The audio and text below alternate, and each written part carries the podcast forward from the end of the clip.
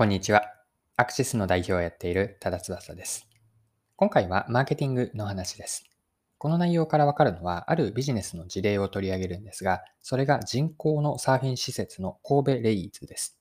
で、神戸レイズをマーケティングの観点から掘り下げて、具体的には顧客ターゲットを絞っていって、そこからどうやってお客さんへの価値を作っていくか、こんなことを皆さんと一緒に掘り下げて学べて、学んでいければと思っています。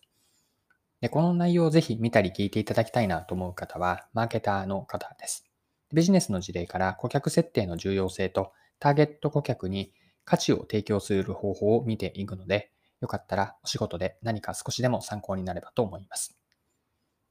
はい。今回ご紹介するのが、神戸市内にある人工サーフィン施設の神戸レイズです。で概要欄に公式リンク、公式サイトのリンクをつけておくので、よかったら後で見てみてください。神戸レイズでは今人工といったようにサーフィン用の波が人工で作られてサーフィンを楽しめるんです。で、イメージを共有すると、あの、テーマパークなどにある大きなプールで波の出るプールってありますよね。あれに近いイメージかなと思っています。で、えっと、この神戸レイズを取り上げた日経 MJ の記事があったので、ま、それを、えっと、記事の中から一部引用します。2016年にオープンし、レスポンスエンジニアが運営する。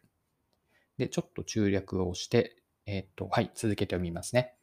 波は鉄製の箱型搬送機で勢いよく水を押し出すことで発生させる独自の仕組みだ。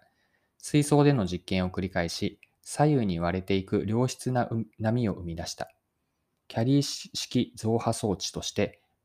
日本や米国などで特許も取得している。オープン当初は小さかった波も21年は1.1メートルと十分なサイズを楽しめる。サイズを調節することも可能だ。波は85から95秒の等間隔で発生する。料金は1セッション100分1450円。午後2時以降は定員12名で1セッション150分。はい。以上が日経 MJ の2021年の7月11日の記事からです。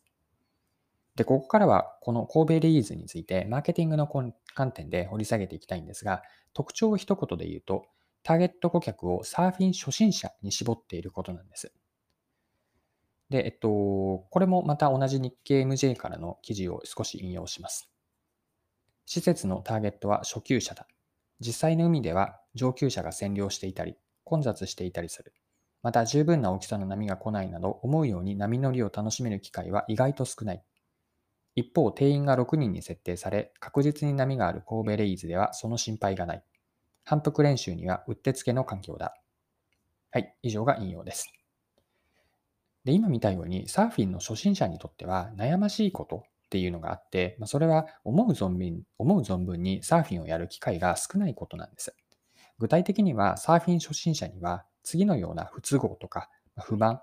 不便とかがあるんですね。中には中上級者にも共通することも含めているんですが、サーフィン初心者の不というのは、まず近場に海がないことですね。アクセスしにくいという状況です。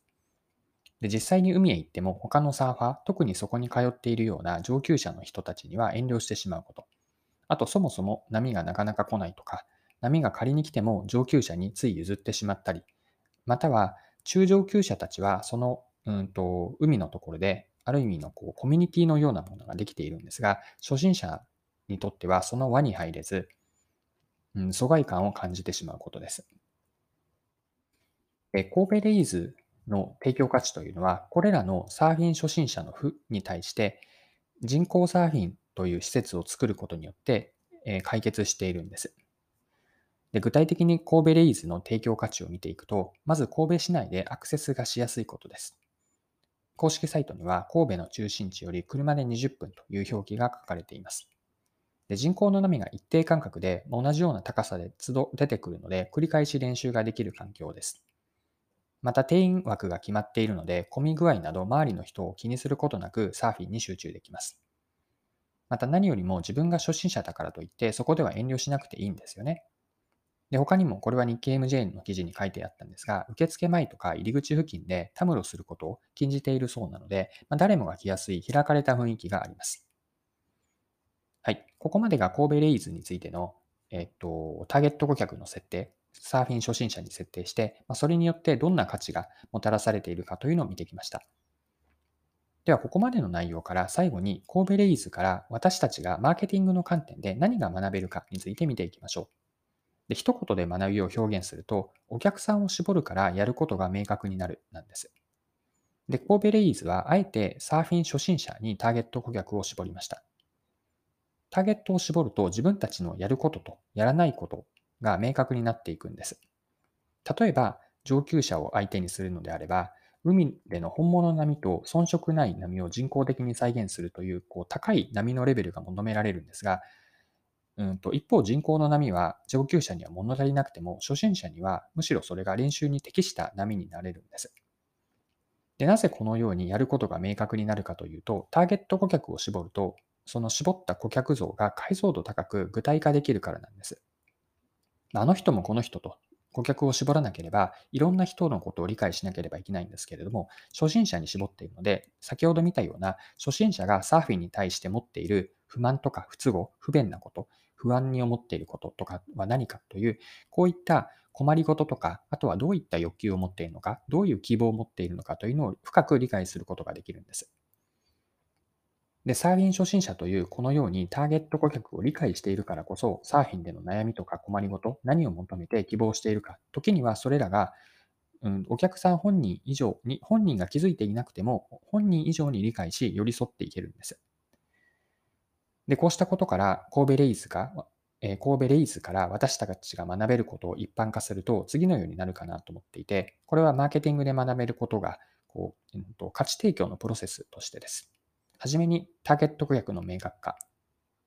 二つ目がその顧客の理解ですね。困りごととかどういう欲求または希望を持っているか。そしてそれに基づいて自分たちのやることとやらないことを決めていきます。まそれによってお客さんへのソリューションが実現していって、ソリューションから何よりもお客さんにどんな価値を提供するのか、価値提供までつなげていきます。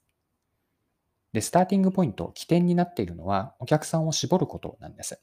でターゲットの切り口というのは様々あるんですけれども、今回ご紹介した神戸レイズのように初心者とするのは有効なアプローチだなと思いました。